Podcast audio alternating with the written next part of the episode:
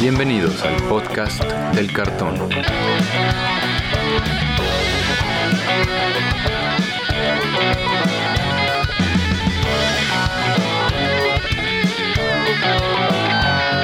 Arrancamos. ¿Qué tal amigos? Bienvenidos de nuevo al podcast del cartón, el podcast donde platicamos sobre todo lo que tiene que ver con el juego Magic the Gathering. Yo soy Andrés Rojas, también conocido como Chat, y me acompañan mis coanfitriones Brian Romero y Antonio Teddy. ¿Cómo están esta tarde, amiguitos? ¿Qué tal, Chad? Brian, audiencia, un gusto estar de vuelta. Brian, qué bueno que en esta ocasión sí pudiste acompañarnos. gusto de tenerte de vuelta en el, en el podcast. Se te extrañó. Ya te extraño. Seres muchachos, pues sí, como eh, amenacé desde antes, volví y ya volvimos aquí al, al- al podcast. Y quiero empezar, ¿no? Disculpándome con la audiencia por faltar la semana pasada, ¿no? Este, bueno, tengo, tengo que hacer dos disculpas, ¿no? La primera, eh, ahí, ¿no? Por ahí nos, nos comentaron en, en nuestras redes sociales que cuando, cuando platiqué la historia de March of the Machines, como que estuvo súper mal contada, ¿no? Como que parecía que no la había leído. Y al que nos puso eso, le voy a decir que tiene razón. O sea, sí leí la historia, pero la fui leyendo como fue saliendo.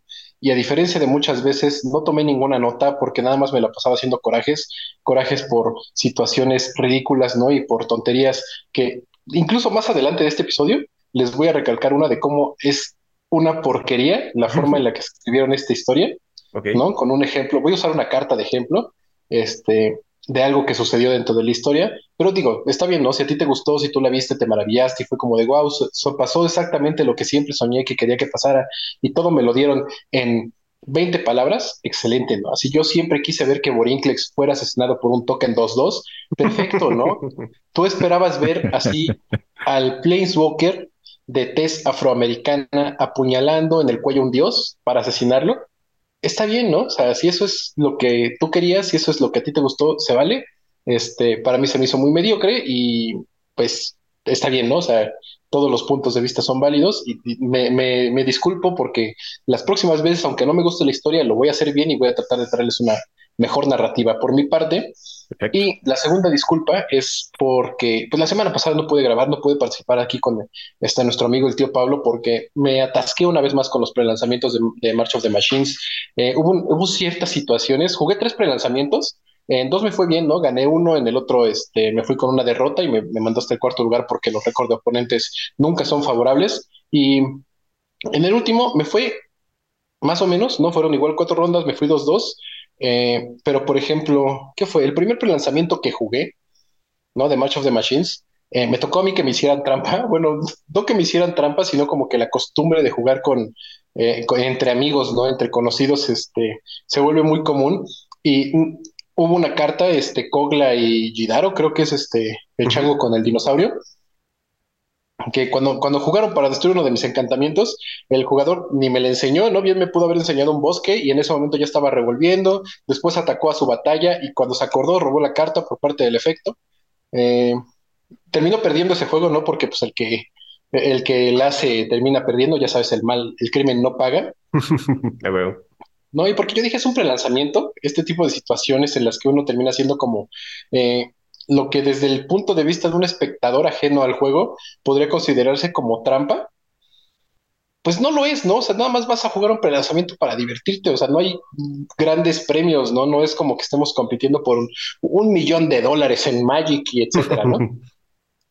Claro. Y a mí me tocó ser esa persona que, eh, que cometió un error en, durante mi tercer prelanzamiento porque eh, me habían exiliado una criatura eh, y en vez de mandarla a una zona donde se viera como que diferente entre mi cementerio y mi exilio, la mandé con todas mis demás cartas del cementerio y después la terminé regresando a mi mano y la volví a jugar y casi gano con esa carta y cuando mi oponente se dio cuenta que ya le iba a ganar con esta carta, dijo, oye, un momento, no la podía regresar porque estaba exiliada, ¿no? Un par de turnos después, ¿no? Eh, ya que habían sucedido interacciones bastante complejas entre los dos como para decir, ah, sí, vamos a regresar el juego y así se resuelve.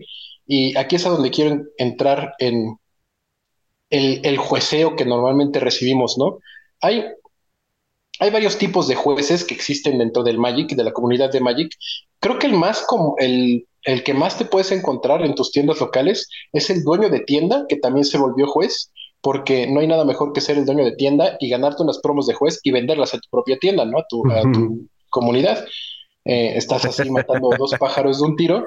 Lo hacen muchos, no estoy diciendo que lo hagan todos, no tiene absolutamente nada de malo hacer eso, pero es el tipo de juez que te encuentras por lo regular como jugador casual en tu tienda local, ¿no? Ya que eh, creo que desde la creación de la Josh Academy es muy común encontrarte a dueños de tiendas que son jueces. ¿No? El, el, único problema con ese tipo de jueces que se vuelven jueces nada más como para brindarles ese tantito extra a su comunidad es que muchas veces son gente que no se sigue preparando, que tal vez no entiende el juego, porque cuando eres dueño de tienda, no manejas nada más un juego de, de, cartas, entonces a lo mejor aprenderte todas las reglas del Magic y las de Digimon y la de las waifus y de etcétera, etcétera, infinidad de juegos de cartas que pueden existir en, en diversas comunidades, pues se vuelve un poco complejo, ¿no? Y a mí me pasó, por ejemplo, que un ruling que es muy sencillo porque el nivel de reglas de un prelanzamiento es regular, o sea, es muy casual, es algo por lo que vas enfocándote a divertirte, ¿no? A conocer una nueva expansión, a, a, ver estas nuevas cartas, se pues te complica un poco, te tardas mucho, este, no ves, ¿no? Este, esta, esta como enseñanza que le podrías dejar a los jugadores, de esto sucede así y no pasa nada, o sea, no, no va a haber ningún, no, no, va a haber warnings, no va a haber game losses, no va a haber match losses, ¿no? Puede haber descalificaciones por ya cosas muy severas como robo o que sea muy obvia, ¿no? Que la, la trampa que está haciendo, ¿no? Porque no es lo mismo, ah, ¿sabes qué? Me equivoqué en separar mi carta del cementerio y el exilio por tonto. ah, ah pues mira, yo traía mi, mis mejores cartas aquí en la bolsa de mi sudadera y cuando las necesitaba, pues las sacaba de ahí, ¿no? Uh -huh. Es muy diferente ese tipo de situaciones. Y eh, aprovechando, ¿no? Que mencionamos esto de, la, los jueces, pues también, ¿no? Una, una petición que nos habían, nos, bueno, nos, nos pidieron eh, personalmente que mencionáramos en un episodio, fue algo que platicamos cuando hablamos de esto que no nos gustaba del Magic, y algo que aquí, por ejemplo, en Puebla pasó en una, en una tienda local, que era que habían prohibido que los jugadores empataran. Es algo muy común que cuando, si tú estás jugando tres rondas, y a la final eres este, junto a tu oponente los únicos jugadores que van con tres ganados y cero perdidos, pues al empatar estás asegurando el primer y segundo lugar, eh, ya dependiendo del récord de oponentes de los dos, este, quién quede en primero y quién quede en segundo, pero así ya no, no juegas una última ronda, a lo mejor te vas un poco más temprano y, y listo, ¿no? Y mucha gente esto les parece bastante injusto, les parece bastante molesto, en algún momento yo fui parte de esas personas que decían, ah, no empaten, hay que jugar y porque a lo mejor tú vas 2-1 y ganando el siguiente juego puedes ahí colarte al segundo lugar. Eh, pero pues dentro del Magic es permitido, ¿no? Que haya, eh, ¿cómo se resultados eh, acordados por los dos jugadores. No nada más empates, ¿no? Tú le puedes ceder a un jugador, el otro jugador te puede ceder a ti. Siempre y cuando no haya nada de por medio, nada de por medio diciendo así como de, oye, ¿qué tal si me cedes este juego? Te doy 100 pesos, ¿no? O ¿qué tal si este, me dejas ganar la siguiente ronda que me toque contra ti? Te dejo agarrar la carta rara que tú quieras de mi carpeta, ¿no? Mientras no estés, eh, no haya ofrecimientos de ningún este tipo, cualquier resultado es completamente válido. Incluso hay formas en las que tú puedes eh, dividir como los premios y las invitaciones en eventos eh, competitivos con, en la última ronda, ¿no? Por ejemplo, hay jugadores que solamente están yendo para ganarse sobres a este evento o están jugando el evento porque tal vez no se juntaban ocho jugadores y de repente es como de, ah, pues sabes que el primer lugar se va a ganar una invitación al Mundial de Magic. Yo no quiero la invitación, ¿te gustaría que el que gane, el que quede en primer lugar se lleve la invitación, el que quede en segundo se lleve todo lo demás? Sí, ok, perfecto, este te cedo, ¿no? Y ya, o sea, puedes arreglar este los resultados sin ningún problema, está permitido dentro de las reglas, pero lo repito, siempre y cuando no haya nada de por medio, ningún ofrecimiento extra. Ok. Ah, este resultado. Y pues es todo, ¿no? Por parte de, de, lo que fueron los jueces, mi experiencia siendo el jugador malo, ¿no? Eh, más porque si lo ves desde fuera como de, ah, es que ese es el jugador que ya tiene experiencia y se está aprovechando del otro que tiene tres años jugando Magic, ¿no? Pero pues de tres a dieciocho no es lo mismo, ¿no? Pues sí, está bien, está bien, no, no pasa absolutamente nada, nada más recordarle a todos los jueces que nos lleguen a escuchar, ¿no? O a todos los jugadores, nuestros escuchas que quieran volverse jueces, que no importa en qué evento tú estés jueceando, esa perspectiva de este es un jugador veterano, este jugador lo conocen como el tramposo, etcétera, no tiene que ser relevante para los rulings que tú estás dando porque tienes que ser una persona imparcial. Ah, correcto, interesante. No, siempre hay que ser imparcial. Es muy común que si tú estás jueceando en la comunidad de todo el tiempo, a lo mejor te llegues a, a, ubicar ¿no? a estas personas que de repente se aprovechan un poquito de, de, las reglas o que tal vez tienen un poquito la mano larga y ahí tratan de hacer cosas indebidas, este, pues nada más es checarlos un poquito más, pero dentro de los rulings tienes que ser la persona más imparcial, eso te va a hacer un buen juez y va a hacer que tu comunidad se sienta un poquito mejor sabiendo que no importa si están jugando contra tu mejor amigo, tú vas a ser la persona más imparcial. Exacto. Pues muy buenos tips, mi buen Brian. Qué bueno que, pero nos comentas estos problemas que están al momento de juecear. Y digo, sí, tomar en cuenta que los pre son para divertirse, ¿no? ¿no? No hay nada de por medio. Es como dices, para conocer la expansión. Y pues los errores pues, no son, digo, estás hasta cierto punto aprendiendo y estos eventos son para que nuevos jugadores pues interesen en jugar este tipo de formatos y conocer cartitas más que nada. Y hablando de conocer cartitas, pues amigos, ya tenemos bueno, como una, eh, ya salió oficialmente March of the Machine este viernes.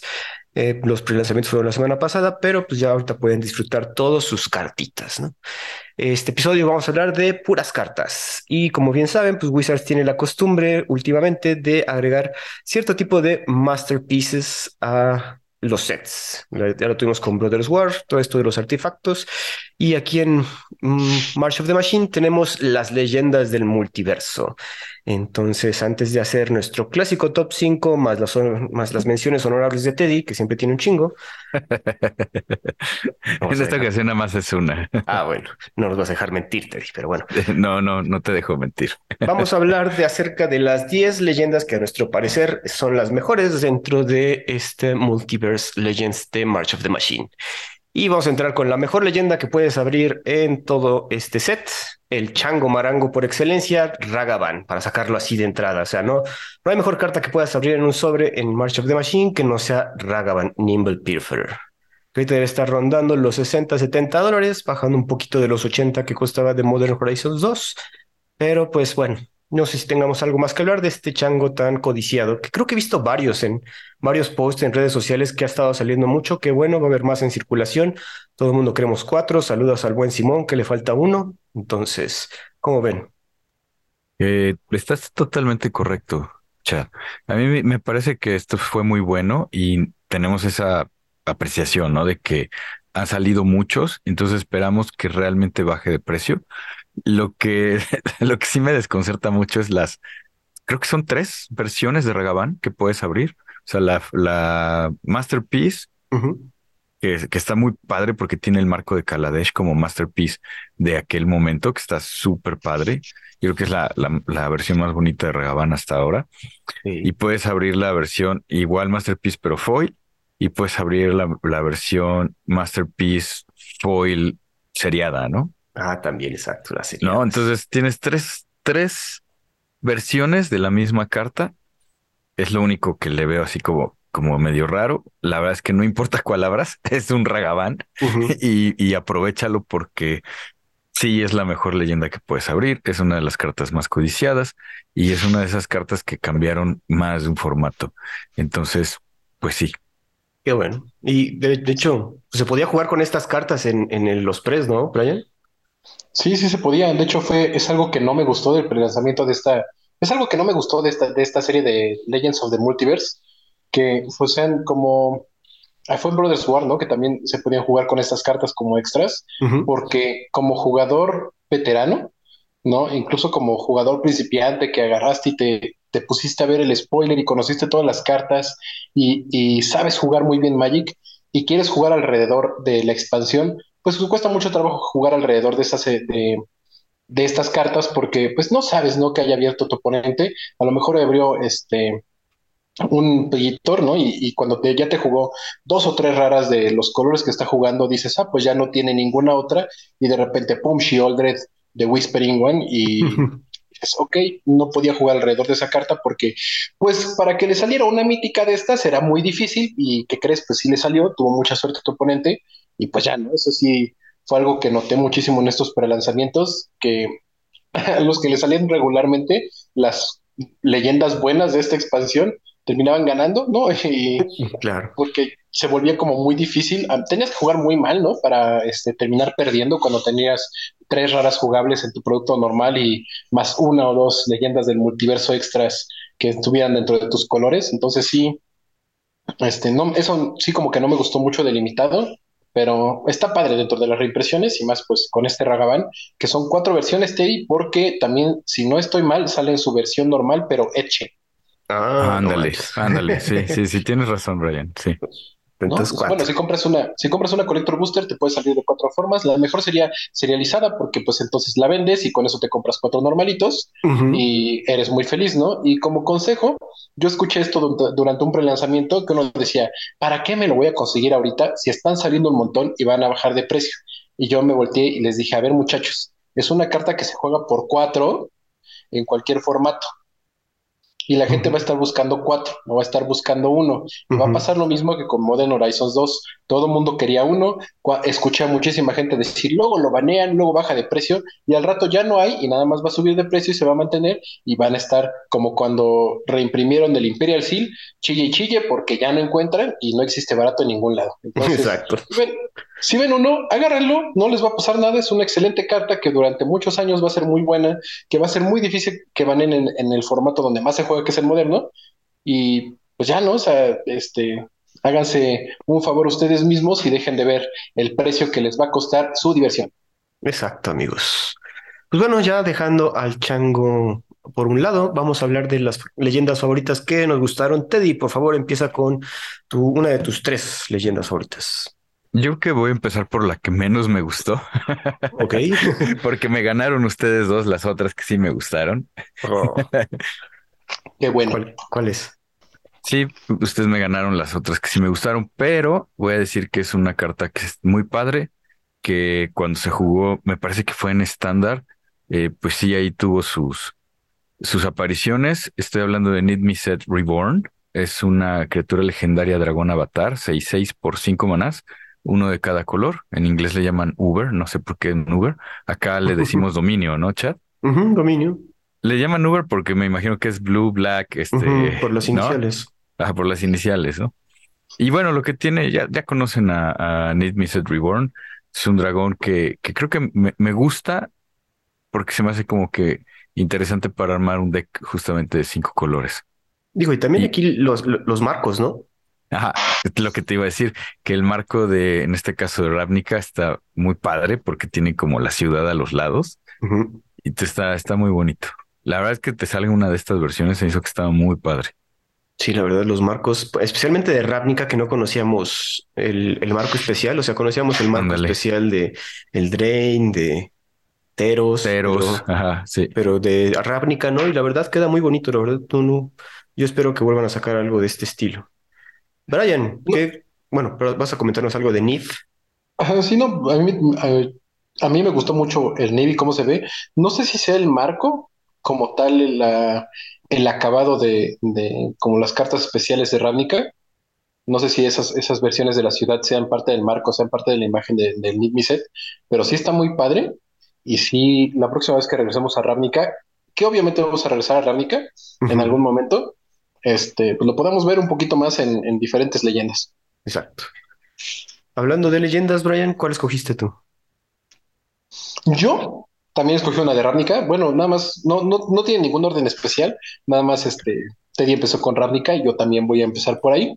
Eh, yo escogí a Aurelia de War Leader, que es eh, la líder del gremio Boros, mi gremio, eh, que en, ese, en el, en el mismo acabado de como carta especial de, de Ravnica, también tiene estos pedazos de la ciudad alrededor. Se ve como esta figura imponente sobre la ciudad que sabemos que es monstruosa, ¿no? Y que es como el personaje, uno de los personajes principales dentro de toda la historia de Ravnica, que es la ciudad y lo que esta significa para todos los habitantes de, ahí.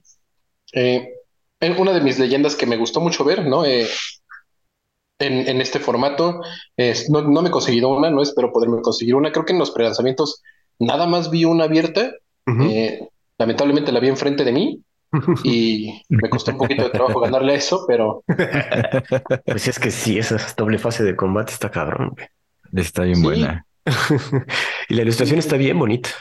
Es lo que te iba a decir, que la ilustración me recuerda eh, la película de los Guardianes de la Galaxia, al, al, Corp, al cuerpo este de Nova Corps. A los Nova Corps. me encantó, ¿no? Que trajera la estrella en el pecho. Y, y, el estilo de ilustración está fantástico. Está bien bonito. Fíjate que el, estilo se me hace como si fuera no, no quiero decir religioso, pero sí parece como de ese estilo de, de arte. Ay, Porque ¿arte también sacro?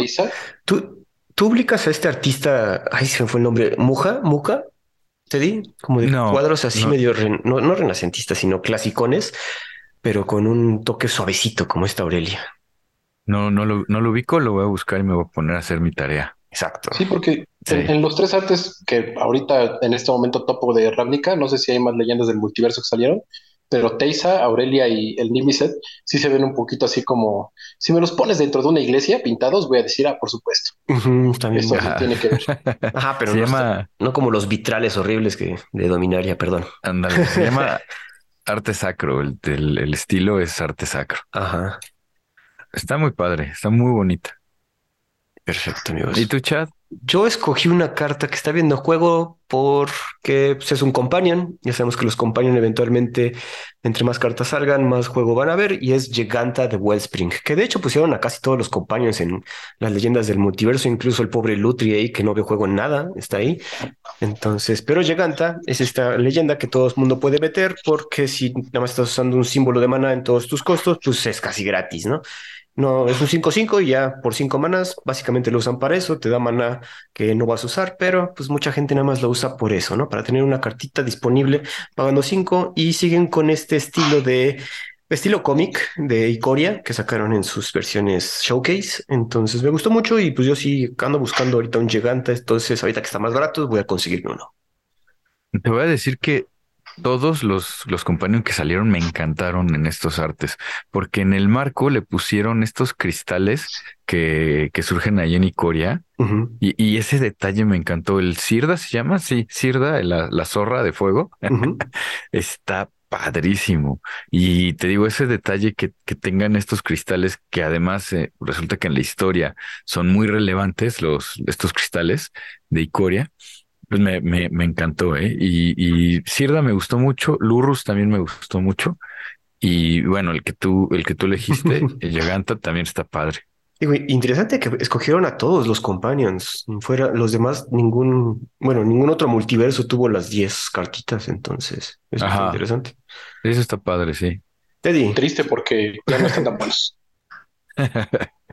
Teddy, ¿qué otra cartita? Híjole, yo creo que una de las cartas más relevantes, eh, a lo mejor para el mundo de, de Commander, ¿no? Es Ujú. Kitterix de Blight Dragon. En, en esta versión medio extraña, pero creo que lo más relevante, lo más importante es que por fin tiene reimpresión. ¿no? Es una criatura legendaria, Phyrexian Dragon, Skeleton. Y lo que tiene es que es el, el deck, el comandante de Deck Infect por, Por excelencia, excelencia. ¿no? Sí, güey. por excelencia. Y no había tenido reimpresión. Entonces, verlo aquí en la versión que tú quieras está súper bueno. Súper, súper bueno. Y te puede ganar un pre-release, ¿no, Brian? Además, Un poquito, un poquito, ¿eh? Sí, sí gané, sí gané un juego con ese y luego fue con ese mismo con el que ya me estaban acusando de, de tramposo. Una muy buena carta, digo, el- el- la ilustración me gusta más que la original, si somos honestos. Como que su estilo pirexiano de Pirexia, la última ajá, blanco y negro, ¿no? blanco y negro, queda muy bien. Brian, ¿qué otra le- leyenda nos traes para comentar?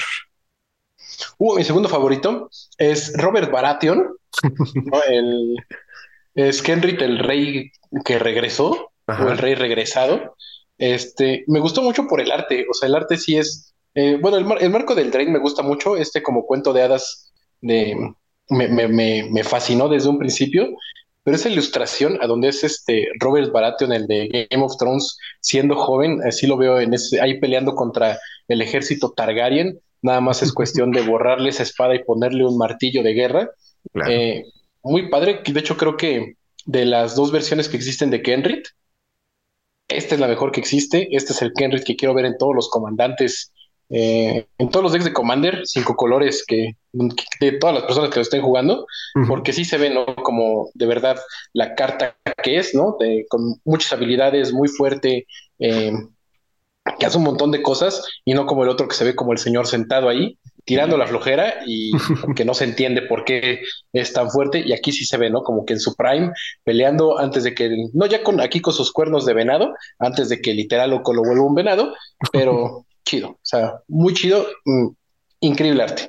Sí, exacto. El arte en comparación del otro que dices, está es un güey sentado ahí y ¿qué hace? Pues tiene un chingo de habilidades, pero pues no se ve el movimiento en su ilustración como en esta. Sí, coincido totalmente, ¿no? Y efectivamente le falta el mazo y está jugando ahí en el, en el tridente, ¿no? En la, en la, en el terreno de los, de los Fry, en las dos torres, ahí en el río, ahí está, ¿no? Ahí está. el Robert Baratheon. Exacto. Sí, fantástico. Venga, Chad. Yo escogí una cartita que otra vez no están, no están en orden, pero que me alegra ver. Creo que sea Titans of the, Titan of Death Hunger. Qué bueno que no escogieron a Auro, mejor se fueron con su hermanito pequeño, pero aún así igual de fuerte. Este gigante de 6-6 que si lo pones en tu zona de comandante puede ser pues bastante poderoso e incluso puedes con cualquier mana infinito se puede cenar a toda la mesa. O también lo puedes meter en decks de moderno, que es obviamente cuando banearon a Auro, pues voltearon a ver a, a Croxa. No es tan poderoso, pero pues también puede hacer ahí ciertos desmanes cuando juegas Grixis, por ejemplo, Dead Shadow, se me ocurre. Sí, yo, la verdad sí me gustó. Qué bueno que no pusieron Auro. No, no sé, o sea, yo, yo hubiera pensado que todas estas como leyendas del multiverso iban a ser cartas jugables de, de Magic, o sea, cartas que estuvieran viendo juego. Eh, los compañeros nos enseñaron que no, porque los mejores están baneados en todo donde podrían ser útiles, o en todos lados, como el caso de Lurrus. Claro. Pero ver aquí a Crocs está chido. Digo, si hubieran sacado también a Uro, eh, no, o sea, no me hubiera enojado, tampoco me hubiera gustado, pero está bien. O sea, y más porque sí, Crocs, creo que ahorita en, en moderno no tanto, pero en pionero, ¿no? Sí se está jugando en el Ragnos. Ah, claro. Sí, bueno. Tienes, tienes toda la razón. A mí se me hace una cartota, ¿eh? Qué bueno, te- estamos de acuerdo en que te guste una carta Rakdos, güey. Es raro en ti. Sí, de hecho sí, es, es muy raro y, y la verdad es que el arte que elegiste está, está padrísimo. Este sí lo entiendo más que la carta original. O sea, como que aquí se nota el cuerpo y en el otro no. Y sí es una cartota. O sea, de hecho, eh, sí, Uro es mejor o era mejor cuando estaba vivo, eh, pero este mono también está fantástico. Teddy, complementa tu comentario con tu última cartita de leyendas. Mi última elección de leyendas, yo creo que para mí es una de las criaturas que cambió el Magic. A lo mejor no como Ragavan, pero es que es una, para mí es una cartota, se me hace una carta súper buena. Y estoy hablando de Leshnorn, Grand Cenobite, que es una criatura legendaria Phyrexian Predator. Cuesta 7 manás, dos blancos, cinco colores, una 4-7, que tiene vigilancia, que tus otras criaturas que tú controlas ganan más dos más dos, y las criaturas que tu oponente controla ganan menos dos, menos dos. Entonces, por ejemplo, en formatos como Legacy, para mí esta es una solución cuando la mesa del oponente en, en Dead and Taxes se te inunda, pues, pues ya revivo a esta mona y ya limpias la mesa. A lo mejor me la va a regresar a la mano con, con su caracas, ¿no? Pero, pero ya hizo la chamba, ¿no? Porque- con su cara. pues sí, porque es legendaria, ¿no?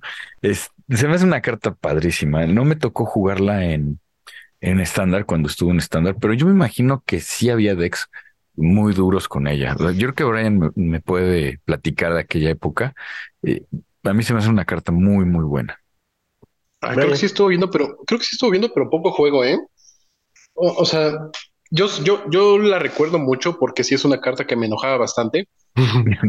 claro. Que obviamente soy el jugador agro de toda la vida, ¿no? Pero al mismo tiempo entendía a nuestra madre de las máquinas, ¿no? Que hacía las cosas por eh, nuestro bien y pues ni modo, ¿no? No sé, Ok.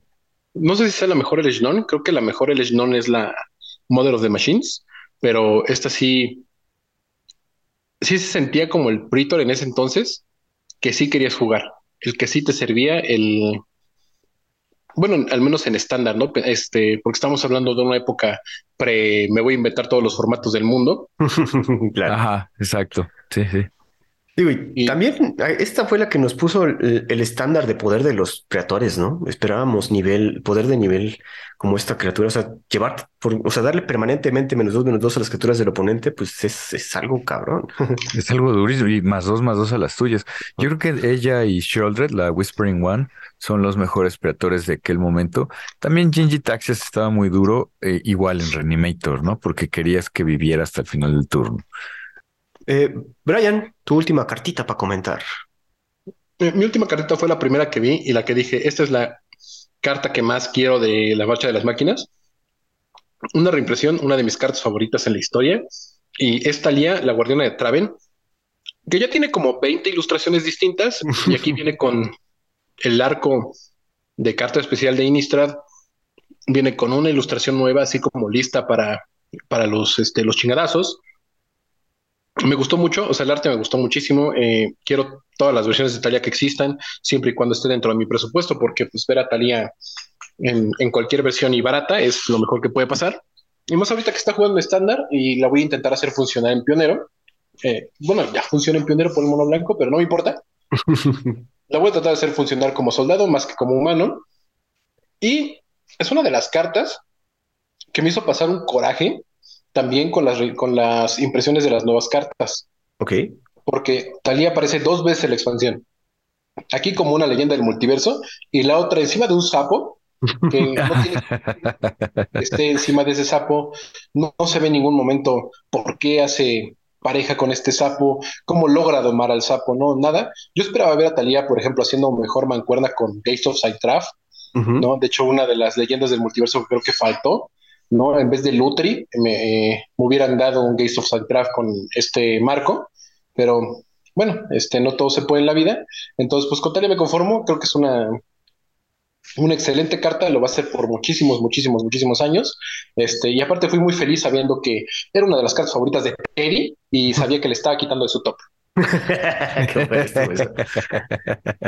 ¿Qué te digo, Brian? La verdad es que sí, la ilustración, esta ilustración, yo creo que es es la segunda más bonita para mí. La, más bonita es la que tiene la espada en la, la rapiera en la, en la cara y se ven sus ojos. Está súper bonita esa ilustración. Tengo la impresión que esa es la, la más cara de, de las versiones de Talia. Y esta es la segunda que más me ha gustado. Como dices, muy lista con la rapiera a dos manos para, justo para enfrentarse, ¿no? Para pelear. Está muy bonita la, la, la carta, muy bonita. Estamos de acuerdo que Talia es la leyenda más reimpresa de todo Magic, ¿no? O sea, tiene ya 10 reimpresiones, incluyendo un Secret Lair exclusivo de ella. Sí, ya tiene 10. Órale. Entonces. Pues es que se lo merece. Es hermosa, es fuerte, porque ha peleado contra vampiros, contra hombres lobo, contra zombies, contra engendros Eldrazi, contra, contra uh... contra este, contra su patrón, contra todo el mundo, y ahí sigue. Ahí sigue, güey, sí es cierto. Bueno, ahorita pues también Pirexianos, también ya encima de un sapo, pero también le ganó. Sí, también les ganó a los Firexianos. Oye, muy bien, ¿eh? Se, le van a llenar de verrugas las piernas por andar montando sapos. Eso decía mi abuela. Eso decía mi abuela que pasaba, pero. Mira.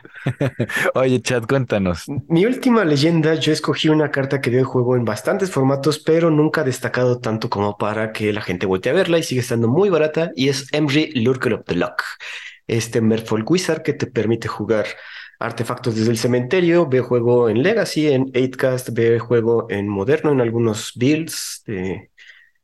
¿Cómo se llama ese? Bueno, no importa. Ahorita es que quiero armarla para Pionero. También tiene allí algunos builds con con la nueva carta de las que vamos a hablar más adelante. Y pues parece algo muy sencillo esto de que te puedas castear tus spells, tus artefactos de, desde el cementerio, pero pues si tienes artefactos de costo cero, esto se vuelve muy poderoso, ¿no? Y la verdad, la estación muy bonita, de hecho creo que es una de las ilustradoras que nos recomendó el tío Pablo la semana pasada, y entonces pues me gustó mucho. Sí, justamente, ese es una de las ilustradoras de que platicamos la, la semana pasada. Muy y, Sí, no, efectivamente la Beckett le hace, eh, trabaja muy bien esta idea fantástica. Eh, aquí la espada eh, legendaria está del rey Arturo en el, en el piso del, del lago. Este, está muy bonita la ilustración. Y el marco del Drain, como dice Brian, le queda muy padre. Aparte es el, mar el marco showcase original, desde ahí se inició todo. sí, justamente. Y aparte, no sé, esto va a sonar un poco tal vez como colorista de mi, de mi parte, pero en azul se ve muy padre ese marco. Ah. esas, líneas azules así se ven muy, muy, muy, muy bonitas. El arte en especial de esta Emry, desde la primera Emry, ¿no? La Emry original, que estos Merfolks están pintados como seres oscuros, ¿no? Que te van a traer el agua para comerte. y no pelirrojos, ¿no? O afroamericanos en versiones más recientes. Este, me gusta mucho, ¿no? Porque sí se siente más en este arte, como que así el, el, personaje oscuro, el que te va a hacer daño, no el que va a ser buena onda contigo y te va a cantar una canción junto a un cangrejo, sino el que te va a ahogar ahí. Pues esas serían nuestras leyendas del multiverso favoritas, amigos. Ahora sí vamos a pasar con las cartas de March of the Machine que más nos gustaron. Antes de iniciar con el top, creo que todos tenemos menciones honoríficas. Eh, Teddy, eres el que hace mención honorífica por excelencia. Por favor, coméntanos tu carta de mención honorífica. Fíjate que mi carta de mención honorífica es Marshall of Zafir. Es una criatura humano caballero y eso me gustó mucho. Es, eh, cuesta uno blanco y uno azul y es una 2-2. Y creo que a lo mejor he estado platicando tanto con Brian y me ha estado contando como que quiere armar algo con humanos, algo con caballeros, algo con soldados. Y me pareció que eh, esta carta está muy bonita. Es una uncommon, no es la gran cosa, no es una gran carta, pero me gusta que tus otros caballeros ganan más uno más uno. Y ya sabes, la habilidad del blanco, que le pagas uno blanco y en este caso uno azul, y lo tapeas a él y tapeas otra criatura objetivo. ¿No? Entonces, eh, es una habilidad clásica de blanco. Y por eso eh, me pareció que, estaba muy padre. A mí me gustan mucho los caballeros. alguna vez jugué y armé algunos decks de caballeros por ahí todavía tengo los que coleccionaba y pues este, este me gustó mucho. Un buen Lord. Excelente mención, Terry. Excelente mención, porque sí es, eh, creo que de las mejores cartas que puedes estar como construyendo un draft o en, en March of the Machines, ¿no? Azul Blanco Caballeros es una de las temáticas eh, que vienen muy bien construidas dentro de, de la expansión. Y pues muy fácil. Esta puede ser la primera carga que escoges en un sobre, siempre y cuando este, pues draftes bien y no te pongas a rarear como los changos. Y... sí, sí, de acuerdo. Estoy, estoy de acuerdo contigo, Brian. Sí. Pero muy buena, muy buena, muy buena elección. ¿Tu mención honorífica, Brian? Mi mención honorífica es una carta que se llama Coming in Hot, ¿no? Llegando caliente. eh, creo que esa sería la traducción, la verdad no sé, o caliente en, venida. No, no, que está bien, eh, llegando, caliente. ¿no? Ah, llegando caliente, sí, este, como yo cuando me acaban de pagar, ¿no? Al súper, así, llegando caliente. Me cuesta uno rojo, es un instantáneo y hace que la criatura objetivo gane más uno más cero y dañar primero hasta el final del turno y haces scry de uno. Esta carta no la puse porque sea una carta excelente, porque venga a romper algún formato, lo puse porque dentro de la historia de March of the Machines hay una parte donde Kot avienta a Chandra, ¿no? Para como que alcanza a Bren en el árbol. Y aquí es, esta, es esta escena, ¿no? Está aquí como con un escudo abajo, así siendo aventada por, por este Kot. Y te dicen que va con tanta velocidad y va tan fuerte que hasta tiene que cerrar los ojos porque no aguanta el, aire que viene hacia ella. Y esto yo lo escuché dentro de otra persona, este, que se dedica a, pues, le gusta mucho la historia de Magic como a mí, y es de, entonces, oye, pero Chandra lleva gogles, ¿no? O sea, se pudo haber puesto los gogles y haber visto sin ningún problema para dónde va, pero en vez de eso se tapa los ojitos con la mano.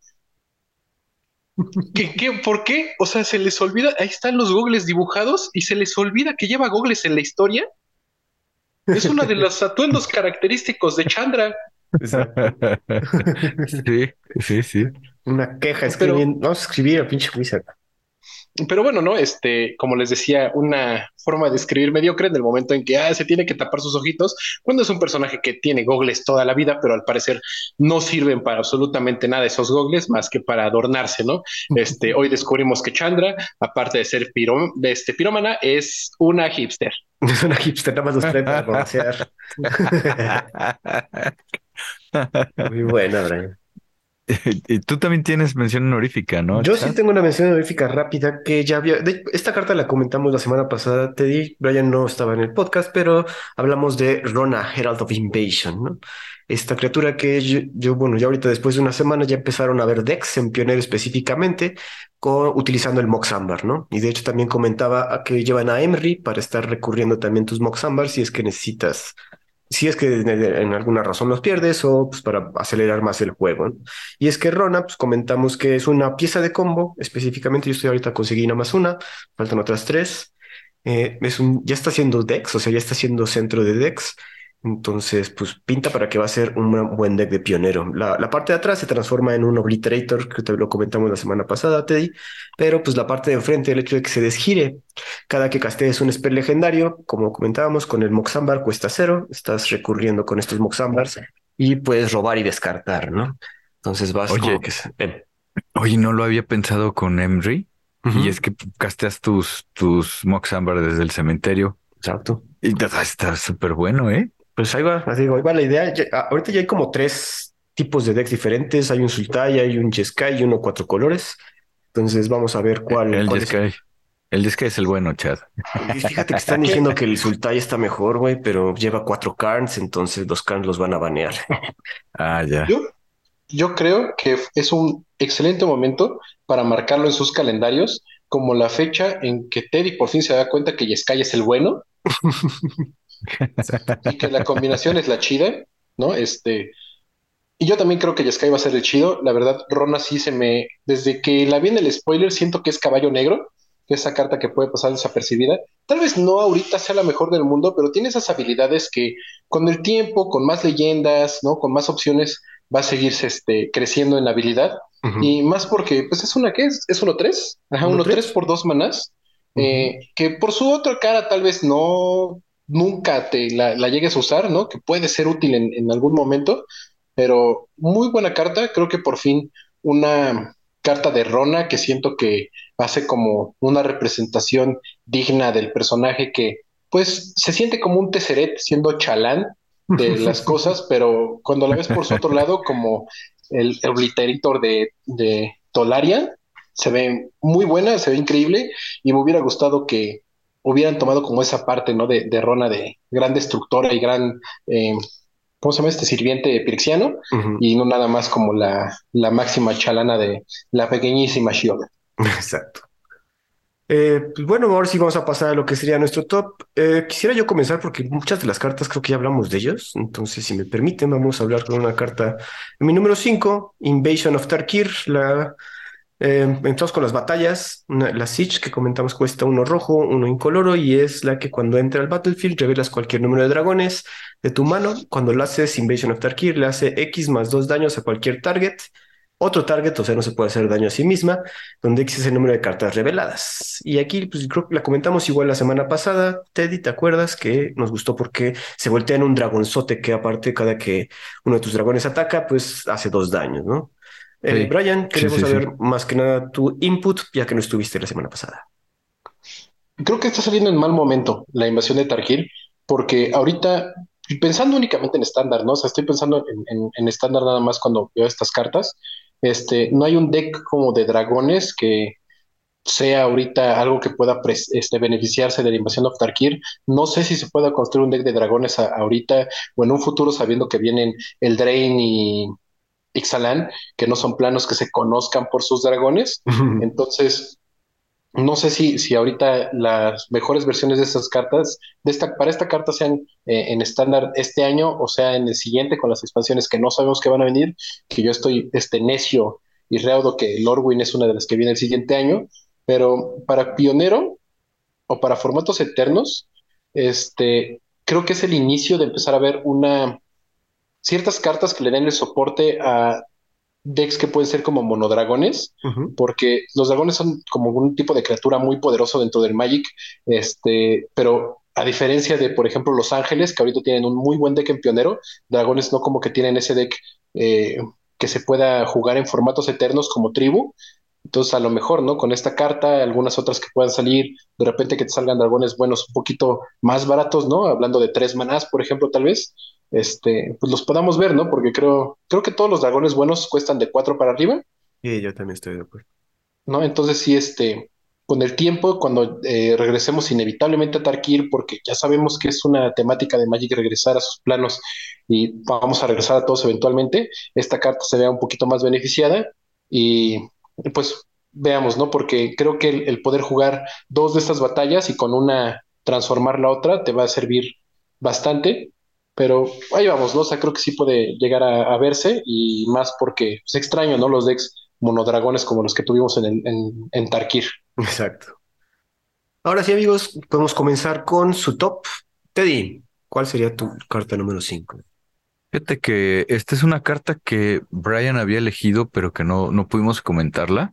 Y entonces decidí, decidí ponerla como mía, porque también me gustó. Es una, es un instant, eh, se llama Elspeth Smite, eh, como, como eh, paladín que tiene un smite, así Elspeth, ¿no?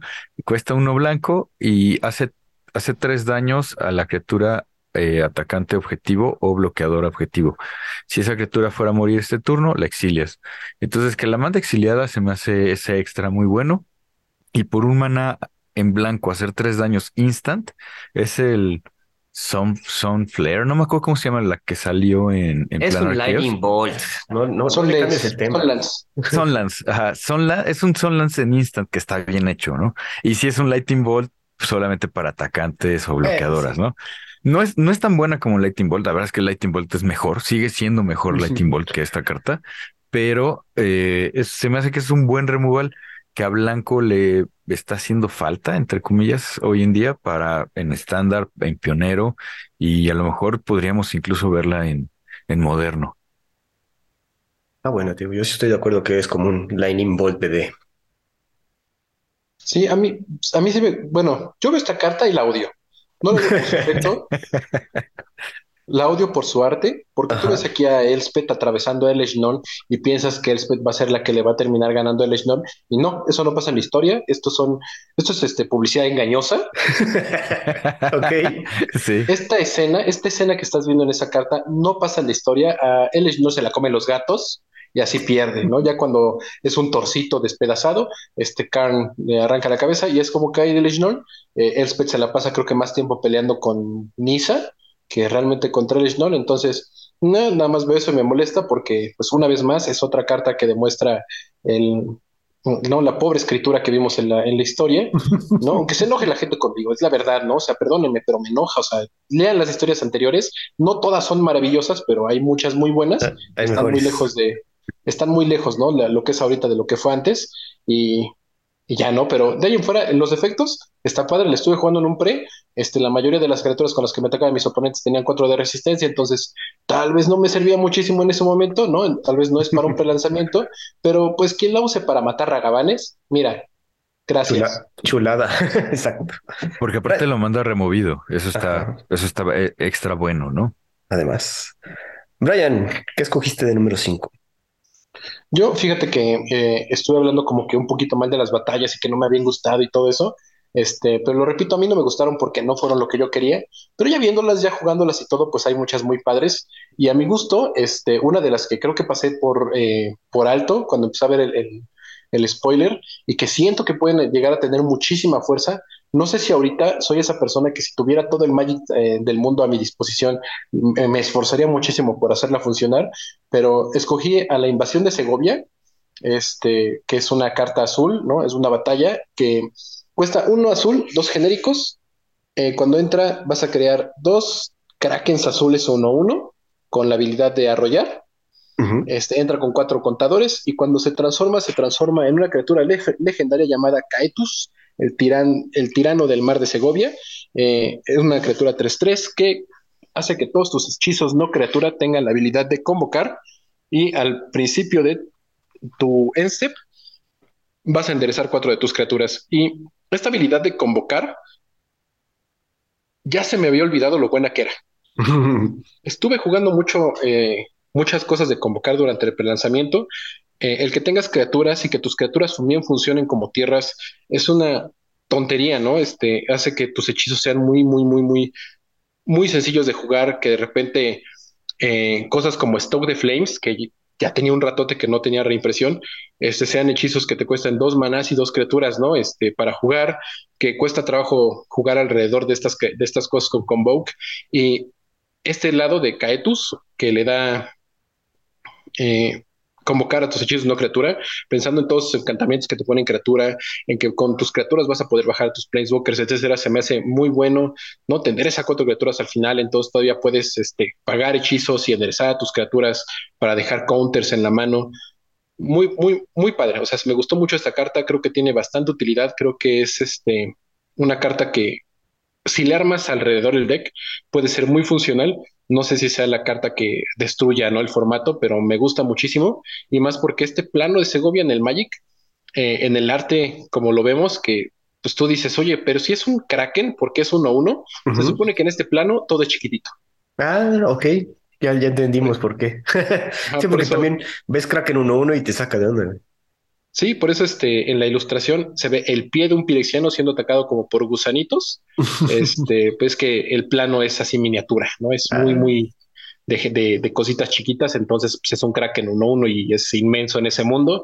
Cuando, pues, este, para todo el demás multiverso son hormigas. Interesante. Ya habíamos comentado que las las cartas de, batalla que generen sus propios atacantes van a estar buenas. Y esta no es la excepción. Ahorita que, la, que hablas más a profundidad del hecho de que tenga convoke, que le dé convoke a tus non-creature spells, pues muy bueno. Entonces, exactamente, si puedes hacer tu deck alrededor de esta batalla, pues verá mucho juego. En tu caso, Chad. Pues ya nos pasamos al número 4, otra carta de la que ya hablamos, eh, pues voy con el Planeswalker por excelencia, Gren y Breaker. Ya comentamos acerca de este poderoso Planeswalker que le va a dar a tus tierras la habilidad estática de darte maná de cualquier color. Para su entra con 4 por 3 manás, entonces ya desde ahí comentamos que estaba muy absurdo. Otra vez ya hablamos de esta en episodios pasados. Rápidamente reiterar que es un Planeswalker muy poderoso, ¿no? A mi parecer, puede miliarse y recuperar cosas, puede generarte su propio defensor, animando una tierrita y su emblema, pues también otra vez no, no, no es nada que. Yo creo que es muy fácil alcanzarlo. Es siete, empieza con cuatro, otros tres turnos que son fáciles de alcanzar. Entonces, pues le va a dar a tus permanentes la habilidad de castear, de, de, poderse castear desde el cementerio y de jugar tierras del cementerio, ¿no? Otra vez reiterando que este Walker de tres manás, lo mejor que puede darnos Wizards of the Coast. Y aparte, hay que pensar que quizás va a haber un rato donde no vamos a ver tantos Walkers con lo que vimos, bueno, lo que viene después de la pelea con Pirexia, ¿no? Ah, no, como que en el Lord hay un tema en que Planeswalkers perdieron chispas y cosas así. Sí, sí, efectivamente. Y, bueno, y, ya no vamos a ver a Ren, ¿no? Ah, va, a volverse una bellota que va a germinar y un poquito como Groot, ¿no?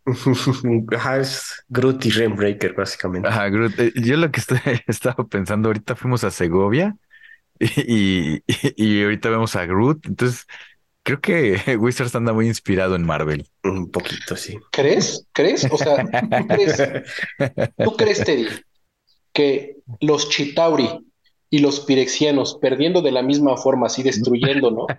o paseando su, su nave principal, este, sea la misma solución en Avengers, en la primera película de Avengers y ahorita en la historia de March of the Machines, pues no. parece, ¿no? Y que también llegaron los Chitauri, no, no, este, los de Ay, los, los de Wakanda, ¿cómo se llama el pueblo este de Wakanda? Salfir.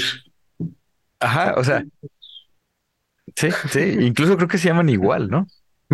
No, los, son wakandianos, ¿no? Los de Wakanda, pero. Pero, pero ves que los, los Mbaku, el, el, ves que Mbaku, el, su líder, Ajá. Eh, eh, es, eh, de, de, esa tribu. Bueno, pero, digo, o sea, se están, se están robando, están tomando inspiración de muchas películas de, de, de Marvel, seguramente el siguiente año. Seguramente el siguiente año vamos a ver este. Eh, ¿qué sé, ¿Cómo se llama? Este Norwin, la era de Ultron. Pero, regresando a Brain y este, a Groot y el Rainbreaker, eh, yo lo jugué en el pre, abrí uno de estos, lo jugué en turno 3 y cada turno era bajar una criatura y una de mis tierras se quedaba a defender a, a Bren. Mi oponente no pudo atacarlo ni quitárselo. Y en el momento en que yo, eh, tres turnos después, fue de pongo mi emblema de Bren, voy a jugar mi Bren desde el cementerio, que se acaba de ir, y luego voy a convertir a una tierra y voy a bajar, voy a bajar también una tierra de, voy a poner una tierra de mi cementerio en juego y luego voy a bajar otra criatura. Fue una tontería. Exacto. Este, el ultimate, el ultimate de este Bren es poderosísimo poderosísimo, poderosísimo. Este, qué miedo ver que te lo hagan en turno 2 en pionero con un elfo de Janowar y similares, este, que no te lo puedas quitar porque esa recursión, o sea, yo, que te atacara tu oponente, poder bloquear con todas tus criaturas, y no importaba, así, cuatro, ¿no? Cuatro van a bloquear a la tuya y se van a morir todas las mías, no pasa nada, las vuelvo a jugar desde mi cementerio, es una tontería. O sea, sí, ese emblema es muy, muy poderoso, este, qué bonita carta, y no voy a hablar nada de lo que más o menos ha ahí por ahí spoileado de, de, este, de Aftermath, porque ya lo único que estoy esperando es ver la explicación que se van a sacar de la cola. a decir, ah, es que para cerrar los portales tienen que sacrificar su chispa a los Placewalkers. ¿En serio? Como en Time Spiral, qué original.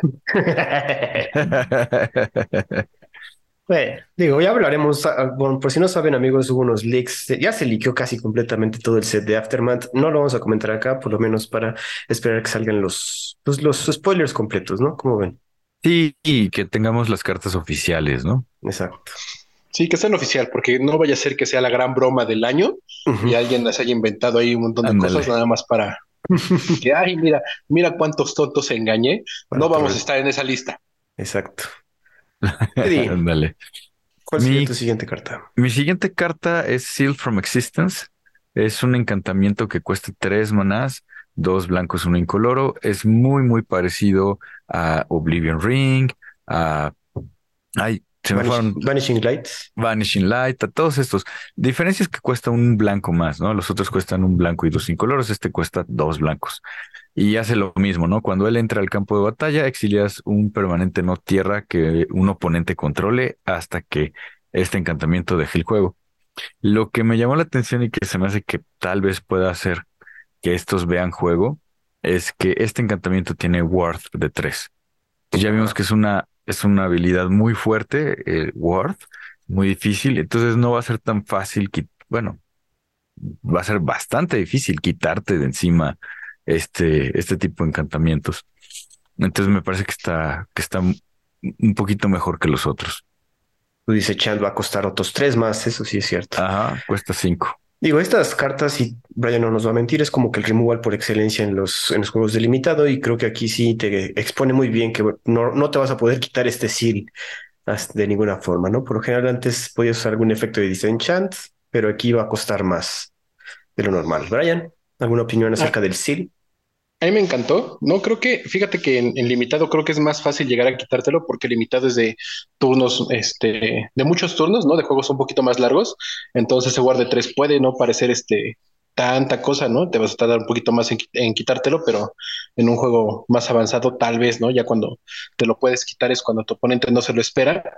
En construido me gusta mucho. Espero que ya todos los, los, encantamientos de este tipo vengan de esta manera, no tengan algún tipo de protección, porque un disenchant de cinco manás es basura.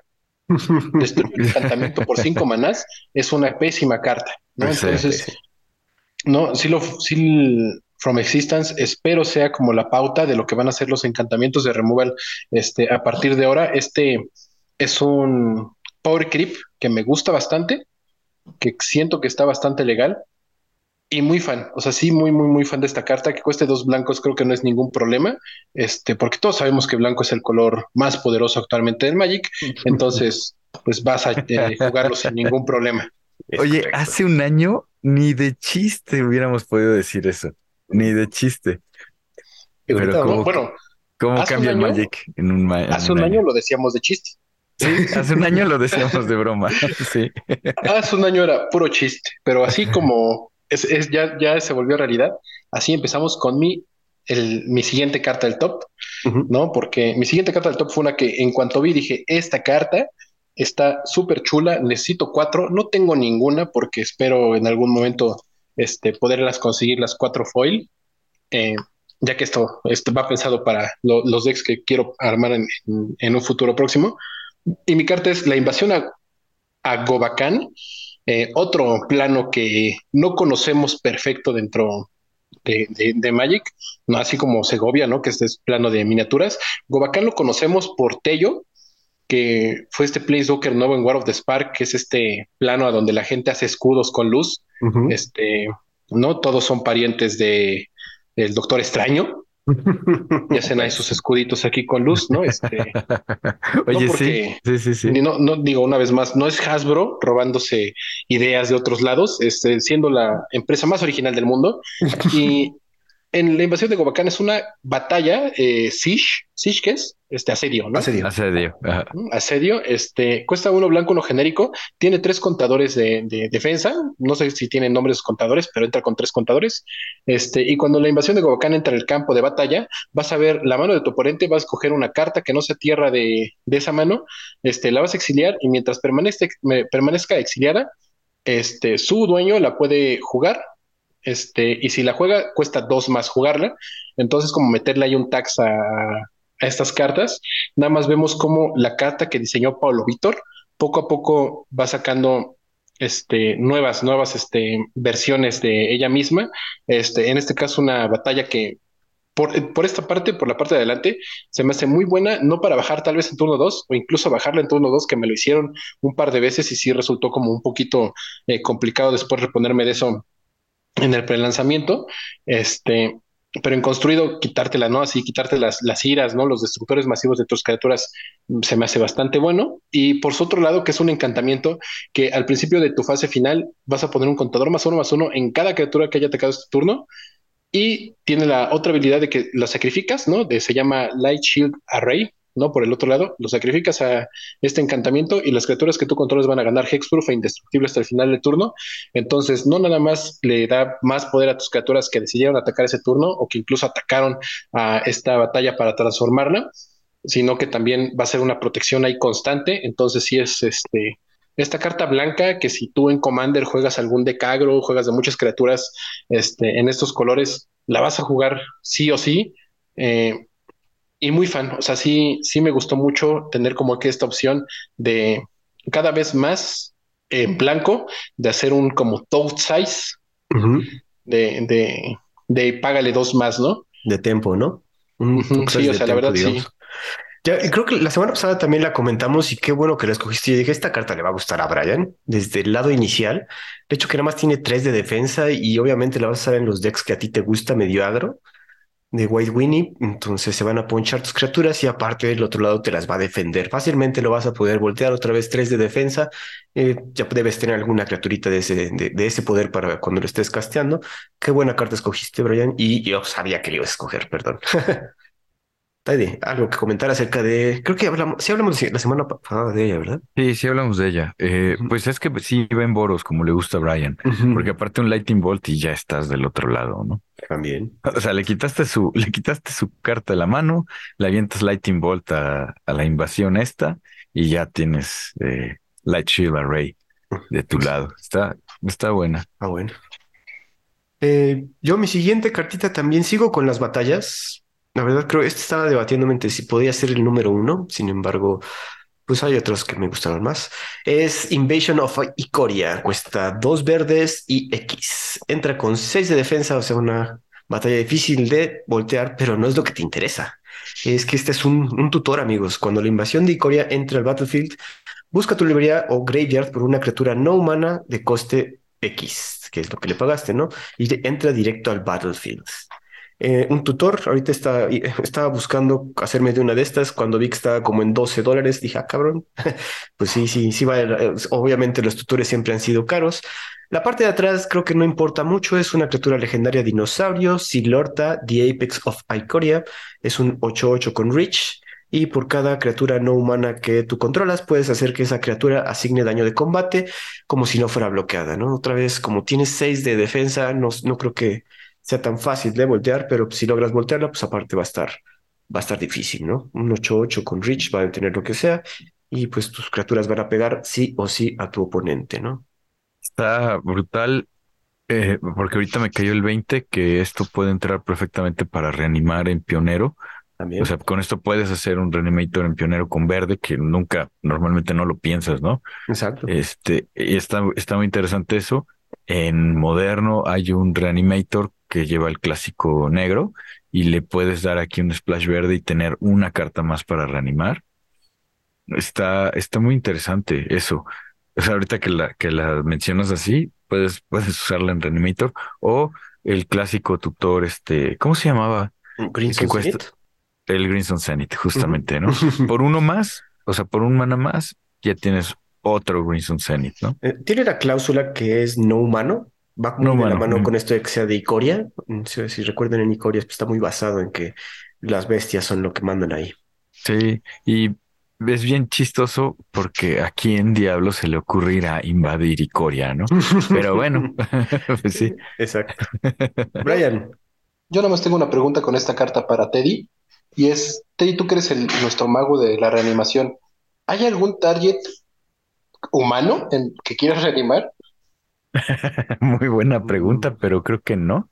No, creo que no. No, o sea, no, a, lo mejor en eh, humanos blancos el que cuando entras remueves eh, una carta, un, permanente del oponente, o, el, Palace Jailer o cosas así, pero que realmente pues no quieres animar eso, ¿no? A eso los bajas.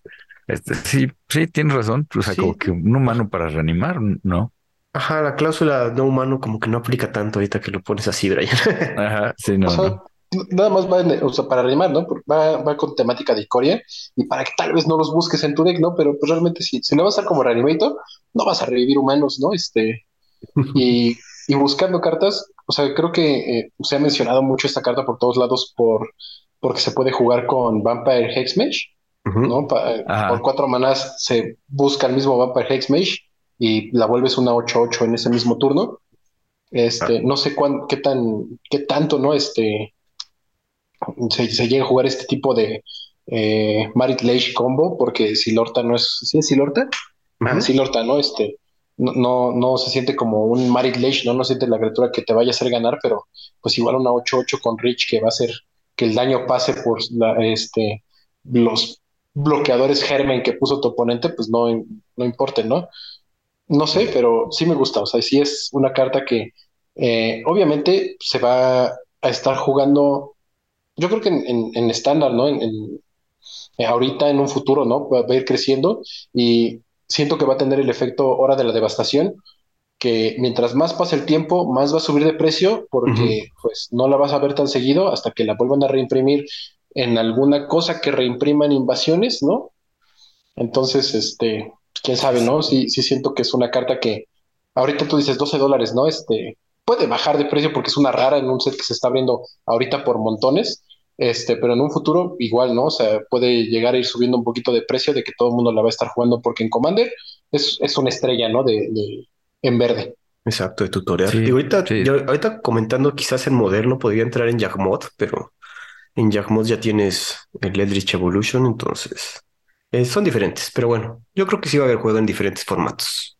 Oye, eh, y aquí el, caso es que el 8-8 también asigna daño como si no hubiera sido bloqueado, ¿no? Porque dice for each, non-human. O sea, él también lo asigna. Hoy está, está rudo. Está rudo. sí, como eh, dice Brian con el Vampire Hexmage. Está bueno. Teddy, tu siguiente cartita. Pues fíjate, chat, no sé qué me pasó, pero creo que Brian me estuvo susurrando cosas y, yo elegí Lithomanic eh, Barrage. Es un sorcery es, rojo, cuesta uno rojo. Y está padre porque este spell no puede ser contrarrestado. Y Lithomanic Barrage hace un punto de daño a una criatura objetivo o un Planeswalker. Si hace cinco daños al, al, target? al target objetivo, si el target es blanco o es azul. Entonces está, está bueno, ¿no? En, en Boros, Brian. Se me hace que está, que está padre. Me clásico, eso. Un clásico cyborg cuando hay mucho Teferi. Justamente es lo que pensé. Es el cyborg perfecto contra Teferi, ¿no? Sí, al, al final todos se terminan volviendo magos boros, ¿no? Se dan cuenta de que es la mejor combinación. No hay nada más poderoso que Lightning Bolts for Supplosiers. Y esta carta me la jugaron en el prelanzamiento, no sabes lo feo que sentí.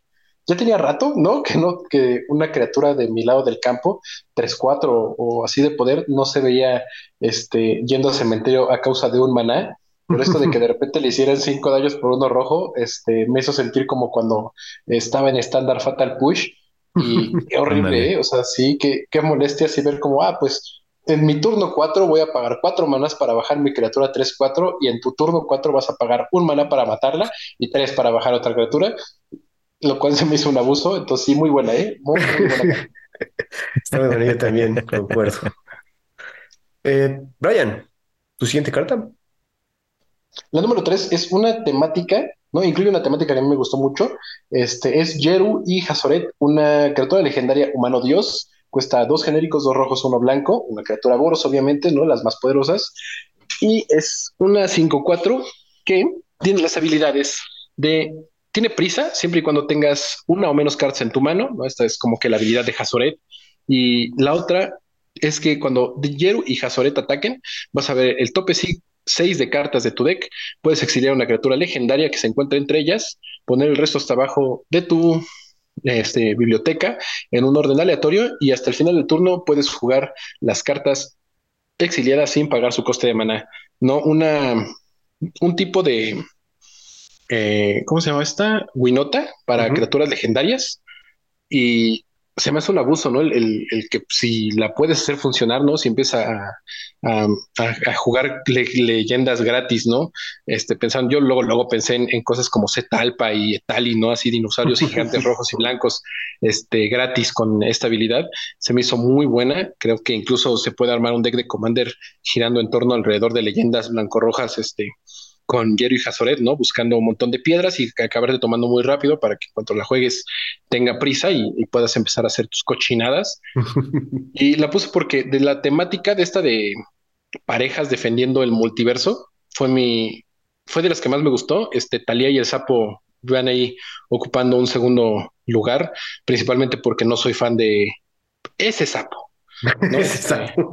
de ese sapo, ¿no? Porque sí, este, como que no tenía nada que ver, ¿no? Este, hay eh, esta temática que muchas sí se ven como parejas que suceden, que, sucederían, ¿no? Este, tal vez algunas como grandes enemigos que se, que se toman de la mano.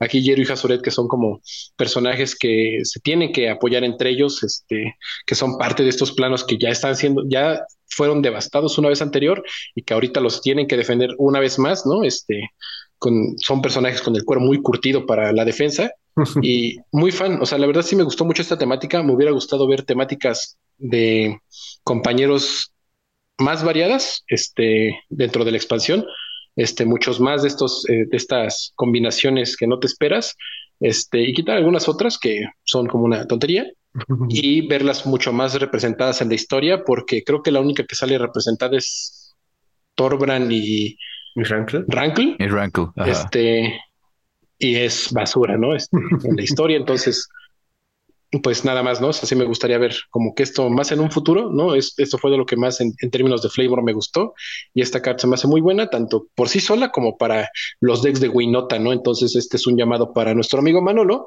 eh, de que se consiga su Jero y Hazoret para poder estar de repente bajándolo con Winota y el siguiente turno poniendo leyendas con esta misma. Con esta madre.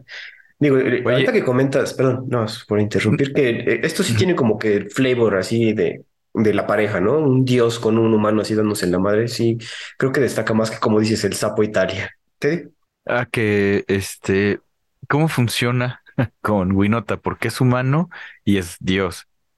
Y, ves que Winota eh, triggerea con no humanos. Pero no, o sea, no, no, no, triggeraría, pero sí, Winota sí lo pondría en juego. Pero sí lo pone en juego. Ok, vale. Sí, sí, efectivamente coincido con Brian, está bueno que tenga, si no tienes cartas en mano, tiene vigilancia y haste, o sea, vigilancia y haste está muy bueno.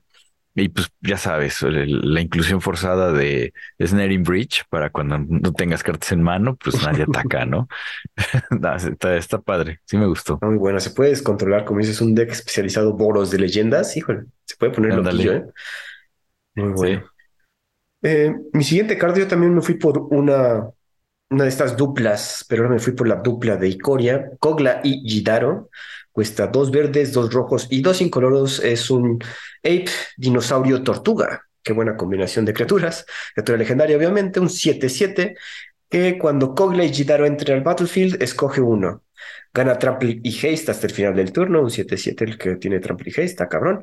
Y si no, puedes coger la otra, que es que pelea con una criatura que no controlas tú. Entonces también ahí puede ser tanto removal como un ataque directo, un 7-7 trample. Pero también tiene otra habilidad que cuesta dos verdes, digo, dos incoloros, uno verde, uno rojo, descartas esta carta de Kogle Jidaro y destruyes hasta un target artifact o encantamiento. Luego shofleas a Kogle Jidaro en tu librería eh, de tu graveyard y robas una carta, ¿no? Entonces, esta carta, si no quieres usar su, pagar sus seis manas que cuesta, pero tienes un encantamiento como un, bueno, puede ser hasta una batalla, ¿no es cierto? alguna batalla transformada o alguna cosa que te esté dando problemas, pues puedes activarla por su segunda habilidad, descartarla y aparte se va a volver a, barajar en tu librería y vas a robar una carta aparte, ¿no? No es que sea eh, card advantage, pero por lo menos quedas tablas y alguien ya perdió su encantamiento o artefacto. Sí, está bueno. Noto un patrón ahí, este chat, que te, gustó mucho Icoria. Sí, como que, pues, como dices, ¿quién se le ocurre invadir Icoria? Y creo que aquí les dieron mucho power, güey. O sea, de por sí el Kogla original es poderoso. Aquí tenemos un 7-7 por 6 manás que puede atacar el turno que atacó, digo, el turno que bajó, o puede pelear con una criatura. Eso es removal por donde lo veas. Doble removal si, si quieres verlo así en una carta. En una carta. Y que se puede reemplazar desde tu mano y que aparte no la pierdes porque va al cementerio, eh, perdón, a la librería, a la que no es librería, es biblioteca. Biblioteca. a la biblioteca está súper bueno eso, ¿no?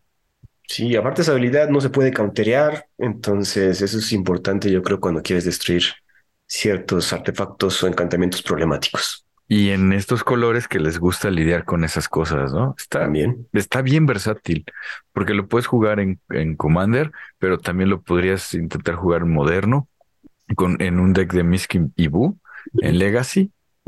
Está, también en, estándar yo creo que va a haber juego esta cosa, ¿eh? porque sí, le veo mucha, una navajita suiza sin problemas. Ajá, ajá, justamente.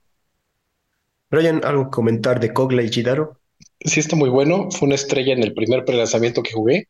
Este ya comentaré en un, en, un poquito más adelante, este, un poquito más de por qué, pero eso, esta, esta carta precisamente fue la que este, me descartaron de repente, pero ni la descartaron, nada más señalaron un encantamiento y en ese momento lo revolvieron en su deck y listo, ¿no? O sea, yo ni siquiera la vi, nada más fue como, ah, destruyo, revuelvo y voy a robar carta, te ataco y robo mi carta, pero ya me atacaste, sí, pero ahí robo carta. Ah, una confusión nada más de, jugar la carta muy rápido, que ya sabía, ¿no? Yo que traía esa carta de su deck, ya sabía qué hacía Kugle Gidaro, pero te dijo rapidísimo que ni la vi, ¿no? Este, cuando la jugaron, ¿no? Un saludo ahí al team por hacerme esas este, jugarretas. Eh, nada más comentar por último que es una carta rara, no es mítica, eso es lo que está, ahorita me acabo de dar cuenta, entonces está bueno. Teddy. creo que sí, sí nos gustó, Chad.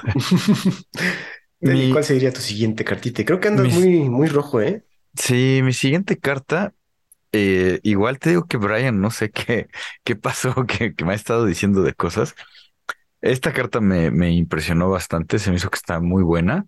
Se llama Rampaging Raptor, es una criatura de dinosaurio, un 4-4 por 4 manás, dos rojos, dos incoloros, tiene trample y tiene haste. O sea, yo creo que ya se pagó solito, ¿no? El que sea 4-4 por 4 y encima de todo tiene Trample, tiene Haste, está muy bueno. Además de eso, le puedes pagar dos sin colores y uno rojo y él va a ganar más dos más cero hasta el final del turno. Y encima de eso, dice que cuando es el, el Rampaging Raptor haga daño de combate a un oponente, le hace esa misma cantidad de daños al Planeswalker que ah, o Planeswalker o batalla, que ese jugador controle. O, o, o, proteja. Controle o proteja. Wording raro, ya sabes, por las batallas. Por las batallas. Sí, justamente. Entonces, me parece que es una especie de, 4-4 por 4 Es una Questing Beast en rojo chiquita, porque aparte también tiene haste, como la Questing Beast. Este tiene Trample, no tiene Death Touch. Y aparte puede ganar más 2, más 0. Y te hace daño y le hago daño a tu Planeswalker o a la batalla que estás protegiendo. Está interesante.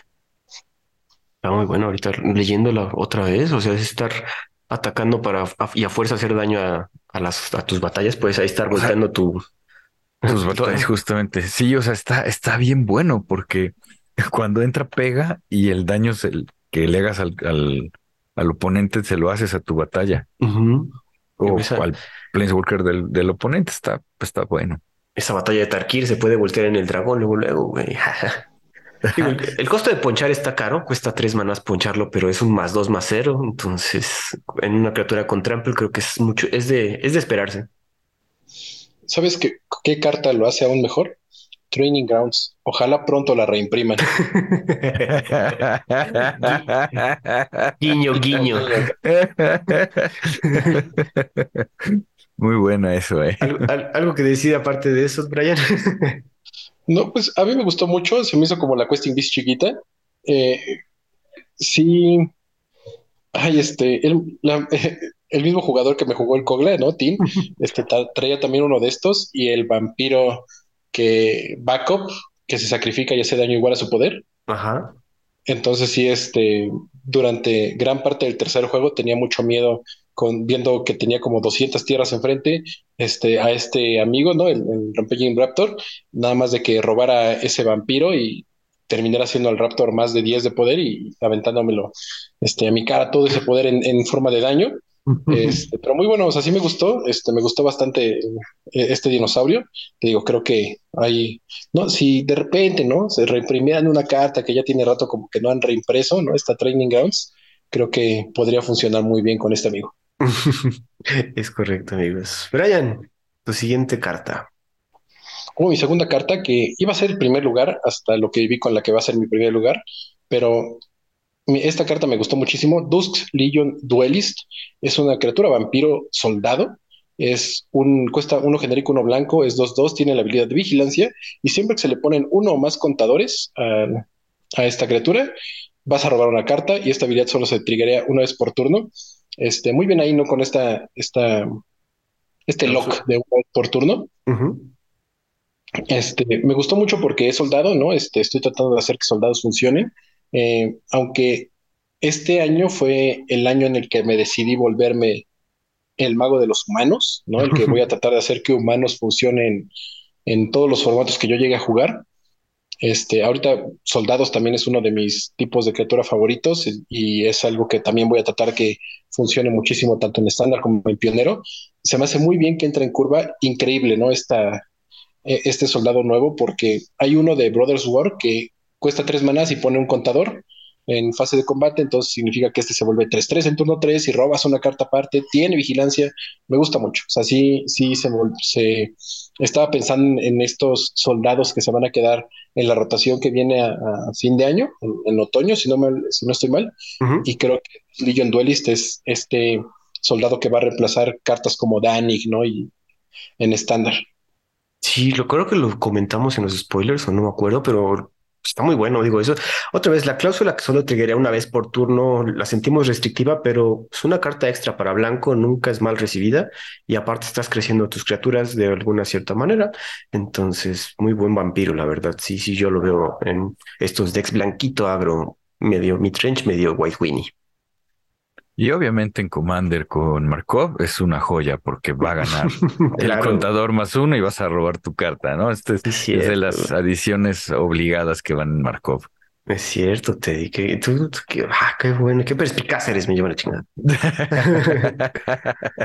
y tú, Chad, cuéntanos. La siguiente carta que había escogido, yo me fui por una carta con backup, la, el episodio pasado comentamos que esta, e, esta mecánica me gustó mucho.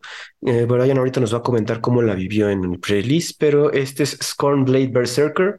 Cuesta uno negro, es un 0-1 con un backup de 1 el backup, acuérdense que cuando esta criatura entra al battlefield, le pones un contador más uno más uno a una criatura objetivo. Si esa criatura objetivo es otra que no es este compadre, gana la siguiente habilidad. Y la siguiente habilidad que tiene el Scornblade Berserker es que le pagas un incoloro, sacrificas esta criatura y robas carta. es un humano, no entra con los vampiros, pero eh, a mí me gustó mucho. Digo, siempre tenemos esa, ese, problema de no tener suficiente carta en mano. Entonces, ahorita con tantos tokens, tantos eh, piroxianos incubados, cosas así, pues el hecho de que gane ese, ese contador, por lo menos ataque este turno y luego lo sacrifiques por una carta, lo veo muy poderoso. Es un 0-1, por lo general va, va, a estar protegiendo o se va a sacrificar después de un rato para robar una cartita. Por un mana negro y un mana incoloro no se me hace un mal deal. Es una carta uncommon. Eh, Brian, ¿cómo viste Backup en el pre-release? Se me hizo una habilidad muy buena, o sea, demasiado, demasiado buena. Esto de que de repente le pongas contadores a tus criaturas de por sí es muy bueno, pero que les des habilidades adicionales, a mí me tocó muchas veces eh, usar esta habilidad de backup para darle lifelink a ciertas criaturas. Una vez le vi doble strike a otras. esta de que cuando se giraba, descartabas una carta y robabas. O sea, que, que de repente tu criatura que sumara habilidades, aunque fuera nada más por un turno, lo hacía muy bueno, ¿no? Y más porque de repente tenías criaturas, eh, no creo que haya una 1-3 Double Strike, que tal vez no, normalmente no jugarías porque necesitas llevar como muchas cosas para aumentar su poder para que realmente sea buena y aquí entre tus otras criaturas le van a dar más poder y pasa muchas veces que por ejemplo con esta carta que tienes, ¿no? Es Blade Berserker, este, por uno negro, de repente es un más uno más uno a otra criatura que te sirva. Tienes un blocker, ¿no? Que aparte lo puedes sacrificar y robar una carta, o tienes esa criatura que vas a sacrificar para cuando tu oponente te hace sacrificar este, criaturas con algunas, este, con algunos hechizos. Eh, y me gustó mucho, o sea, sí, sí la sentí muy buena. Esta criatura, hay una criatura que es de un Hoplita, si no estoy mal, que es de Teros, que hace que tus habilidades de backup se copien, ¿no? O te dos veces. Ah, eh, que está muy, muy bueno. Las, las pocas veces que llegué a tenerlo en campo y hacerlo funcionar con backup, este, era algo así posible, ¿no? De, de repente de ganar, porque eran más contadores, ¿no? Todo eso que te duplicara contadores o te diera más habilidades, sí, era muy bueno. A mí me gustó muchísimo. Este, siento que esta es una habilidad, este backup tuvo que haber sido una habilidad Boros. ¿no? Esta es la ah. habilidad Boros que me hubiera gustado ver en Gate Crash. Ah, mira. Este, en vez de, o, en vez de Battalion, ¿no? O en vez de Radiance, backup sí, se me hace como una gran tiene más sentido, pero, pero se ve que aquí lo quisieron como poner en todos los colores. Creo que sí hay en todos, no estoy seguro, pero pues creo que sí, ¿eh, Chad? Creo que sí. Pues sí, sí hay en todos bien distribuida, ¿no? Digo, aquí puedes, puedes ponerle el contador al, al vampirito que mencionaste y robas carta y luego lo sacrificas para robar otra carta. Entonces, pues mira, hay, hay pequeños convitos que te puede ofrecer esta habilidad que me gustaron mucho. Espero verlos en juego. Yo creo que va a destacar más en formato estándar. Entonces, a ver qué más. Sí, este humano, al ser humano, creo que Brian puede hacerlo funcionar, ¿no? y, y, lo pensé con, con Jack Mode, ¿no? También. En, en, en Modern. Exacto, sí, eso también puede entrar. Teddy, tu número uno. Mi número uno es que por fin me decidí a poner un ángel en mi tope uno y elegí por las razones que tú mencionaste hace un minuto a Boombringer Valkyrie. Es una criatura ángel guerrero, o sea que también las construcciones de guerreros entra. Es un 4-4 por 5 que vuela, tiene First Strike y tiene Lifelink. Eh, me recuerda mucho, obviamente, a este Ben Slayer, al ángel Ben Slayer. Y tiene el backup, ¿no? Tiene backup de uno. Entonces él mismo puede ser un 5-5 con Flying First Strike y Lifelink. O puede hacer otra criatura que tenga más uno más uno, Flying First Strike y Lifelink, ¿no? Entonces me hizo que es un. con el backup la, la vuelves un ángel un poco más versátil. Porque o comparte la bondad y pone otra criaturita también con Lightning, güey. Eso. exacto. Sí, me, me, gustó este ángel. No sé qué tan bueno esté, no sé si voy a ver juego, pero me gustó mucho y tenía rato que no veía un ángel así, ¿no? Versátil, interesante. Ajá, la versatilidad es lo que más da esta, esta, esta mecánica de backup y estoy de acuerdo, sí. Y aparte esta le da tres keywords que obviamente eso no se tiene que ignorar, güey. Está rudo, ¿no? Exactamente. Exactamente. Son tres, tres habilidades muy fuertes eh, por mm. sí solas, ¿no? El, ya el lifelink creo que está muy bueno y encima de eso el dañar primero y luego volador. Está muy bien. Mucho power. Ese, ese ángel me llevó a la victoria en mi primer prelanzamiento. Sí, está muy, muy bueno. ¿eh? O sea, principalmente terminaba siendo una 4-4 por 5 con volar First Strike y Live y ya le daba hasta el final del turno otra criatura de esas habilidades, ¿no? Y un contador más uno más uno. Este, muy bueno, ¿no? Me recuperó la vida, me hizo ganar este un par de juegos. A mí me gustó muchísimo. No sé si, si vaya a haber de, este, demasiado juego en estándar, pero al menos el limitado es una bombota. Y me da mucho gusto ver lo lejos que ha llegado el Ángel de Serra, de ser una 4-4 voladora por 5, a tener backup, a tener dañar primero y a tener lifelink. solo, se tardó 30 años para todo eso. solo se sí, sí. A esta le faltó vigilancia. Hubiera estado muy bueno. Estaría muy bueno, pero ya sería demasiado, güey. Brian, ¿tu número uno? Mi número uno es la carta que, una vez más, el primer, yo jugué en mi primer lanzamiento de Boros. ¿no? Este, fui muy feliz jugando mis colores favoritos y principalmente lo jugué porque tenía ese ángel que puso Teddy en su primer lugar y esta carta que es mi primer lugar, que es Etali Primal Conqueror. Es una criatura legendaria dinosaurio viejito, ¿no? Elder Dinosaur. Cuesta cinco genéricos, dos rojos. Es una 7-7 con la habilidad de arrollar y siempre que entra en juego vas a exiliar cartas del tope de los decks de todos los jugadores y vas hasta que reveles un hechizo que no sea tierra de, cada deck y puedes jugar su hechizo sin pagar su coste de mana, lo cual es absurdo, absurdo esa habilidad. y luego tiene esta, esta habilidad de completarse, ¿no? De, perfeccionarse, de volverse pirexiano, que cuesta nueve genéricos y uno, un verde pirexiano. Este, lo, lo transformas, se activa solo como un sorcery. Por el otro lado, es un es Etali Primal Signes, ¿no? Este es un, un dinosaurio viejito pirexiano tiene arrollar indestructible, es 11-11 y cuando hace daño de combate a un jugador, obtiene esa misma cantidad de contadores de veneno. Entonces, un tipo de Blight Steel Colossus, pero sin la habilidad de Infect, porque te puede hacer 11 daños, o sea, te hace 11 daños y te puede poner 11 contadores de veneno, ¿no? No sé, ¿no? Este, si por qué pueda sobrevivir esos 11 contadores, de todos modos también te hace los 11 daños, ¿no? O sea, es una, de por sí, el que entrando en campo haga que puedas jugar cosas gratis de tu deck, de los decks de tus oponentes, es muy poderoso, ¿no? Por el otro lado ya es así como lo absurdo, ¿no? Que también sea indestructible y que pueda matar de un solo golpe.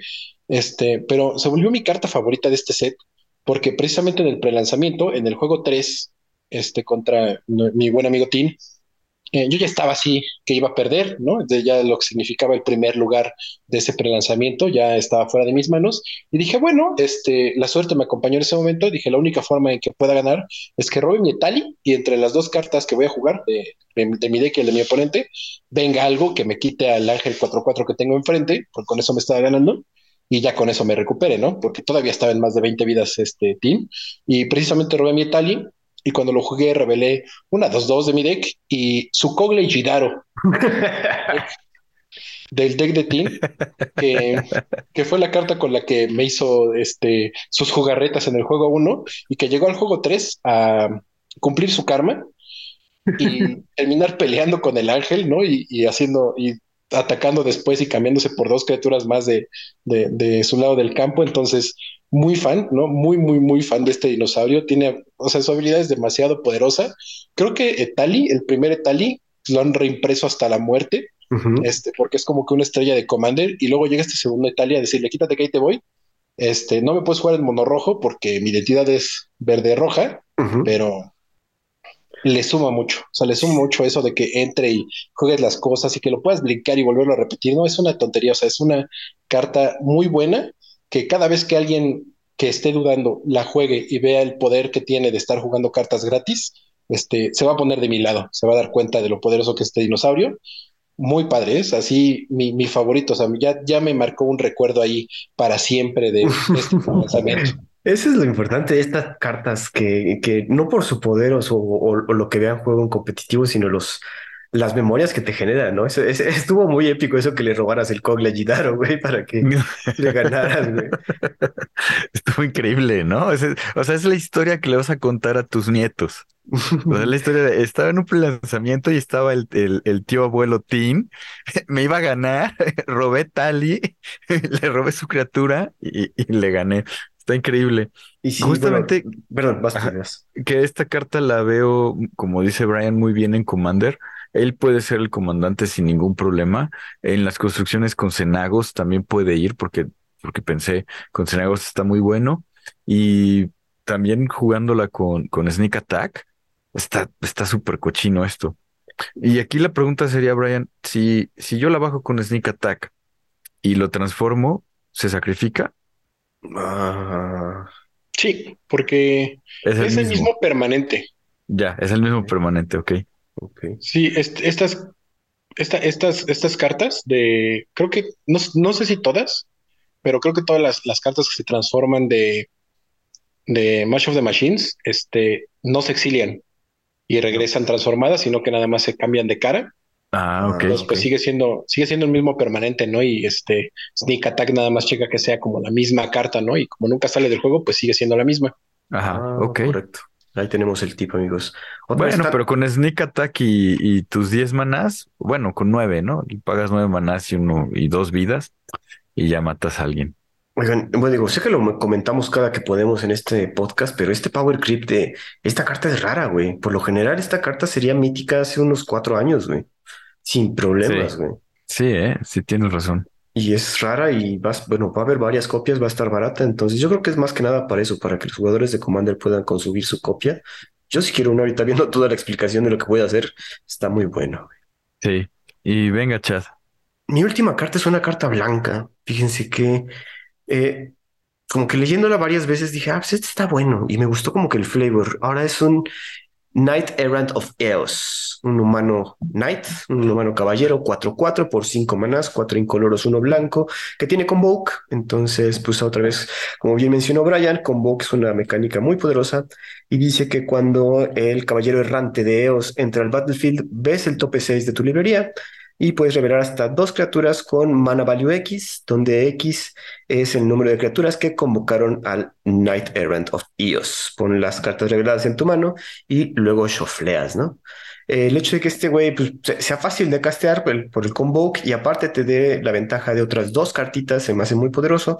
Eh, sigue siendo un 4-4. Por lo general ya tienes que tener unas, eh, unas criaturas al juego para poder hacer su habilidad. Pero pues, otra vez lo veo en este, creo que me estoy yendo, estamos yendo por ese White Winnie que me está, hace ojitos, siempre a Brian le hace ojitos y ahorita mí me está gustando más. Eh, pero lo veo en ese tipo de decks, un deck, incluso mi tranchero de estándar o pionero. Entonces, ¿cómo ven este último caballero? Creo que perfectamente entra en Boros. O sea, este Brian y sus maquinaciones nos han estado afectando, Chad. y yo igual lo veo con, con criaturas con mentor, por ejemplo, con, con estos goblins que tienen mentor y utilizas a tus goblins para, para bajarlo y luego mentoreas. Eh, justamente de estas cartas yo le iba a poner en mi tope, pero vi que tú ya lo habías elegido, entonces pues tuve que elegir otra, porque también me gustó mucho. Se me hace que está muy buena. Me recuerda, ¿se acuerdan ese el, el elefantito, el Oxodón, que también tenía Convoke de Ravnica? Se me hace parecido a ese. Ajá. Y quieras o no, ese, ese elefantito vio bastante juego, ¿no? Creo que el, el- el elefantito lo que hacía es que le ponías contador más uno más uno a las criaturas que convocaban, pero esta pues te da ventaja de cartas. Brian, ¿cómo ves a este caballero? Pues precisamente por lo que acabas de decir, ¿no? De que te da ventaja de cartas, yo también pensaba ponerla en mi top hasta que vi que tú la pusiste. Entonces creo que es la primera carta en, en, en lo, el tiempo que tenemos haciendo el podcast en la que los tres la íbamos a poner en el top Oye, y, sí. ¿no? Y tú la pusiste. Este, me gustó. La primera vez que la vi dije es basura porque no es soldado. Este, y luego me di cuenta que más que soldado debo de ser el mago de los humanos. Eh, y me gustó mucho, ¿no? Me puse a pensar bastante en que esto de convocar está muy bueno, en que tal vez un deck azul blanco con esta sirena también que pone contadores de volar a lo que la convocó puede ser muy útil, ¿no? Y puede ser muy funcional con, con este también, con este caballero. Entonces sí pensé en, estoy pensando, ¿no? Así todavía en cómo poder armar un deck azul blanco agro convocar, en, al menos en estándar. O lo Y puedes muy hacer feliz. Sky. Oye, Sky, ¿no? También. O, sea, porque Este- también tienes el azul blanco y, y, el, y un splash rojo por ahí. No, y porque Stoke de Flames, ¿no? Ahorita está otra vez en estándar y cuatro daños por cuatro criaturas giradas es demasiado bueno. Eh, entonces sí, o sea, sí me, sí me gustó mucho, siento que tiene bastante fuerza. Este, ya después, ¿no? Si, si no fuera tan difícil como que armar decks en Magic Arena desde el celular, porque solo tengo celular para, para poder jugar arena, este, pues ya, ¿no? Ya estaría como que ahí testeando eh, primeros armados de esto, y más porque este, creo que es un deck muy barato, ¿no? Son cartas que ahorita están muy, muy, muy baratas y que se pueden conseguir muy fáciles y pues al menos si no vas a estar ganando todos los torneos, te vas a estar divirtiendo, divirtiendo bastante por muy poco gasto Es económico. correcto. Es correcto, amigos. Que está interesante eso que digas que también ustedes la iban a escoger. Yo como que también la vi de reojo y dije, a ver eso de Convoke, a ver eso que eh, Mana Value X. Y dije, ay, cabrón, no, pues sí está buena. Sí, sí, sí nos gustó. Creo que a los tres y eso está, se siente padre, ¿no? Exacto. está bueno. Pues, como siempre, nuestros tops son cartas que nos gustan. No, no piensen que son las cartas más fuertes de estándar, pionero y moderno. En él. Así no son los tops, así no son los tops de este podcast, ¿no? Son las cartas que nos gustaron. Este, y si están de acuerdo, muchachos, a todos los escuchas, qué bueno. No significa que, al igual que nosotros, tienen excelente gusto. Y si no pues este, está bien también, ¿no? O sea, no pasa nada. Es correcto, amigos. Pues amigos, ¿algo más que agregar antes de cerrar este episodio? No, Chad, agradecer otra vez a la audiencia por, por escucharnos, a ustedes dos por estar aquí. Brian, se te extrañó. Qué bueno que estás de vuelta. Perfecto. No, pues muchas gracias, muchachos. Y gracias a la audiencia por escucharnos hablar de nuestras cartas favoritas. Y prometo, ¿no? Esforzarme más para contar mejor las historias. pues eso sería todo de nuestra parte. Amigos, nos escuchamos la siguiente semana aquí en el podcast del cartón. Hasta luego. Gracias. Escríbenos con todas tus dudas, sugerencias o comentarios a elpodcastdelcartón.com y en Twitter encuéntranos como arroba podcast de cartón. Hasta la próxima.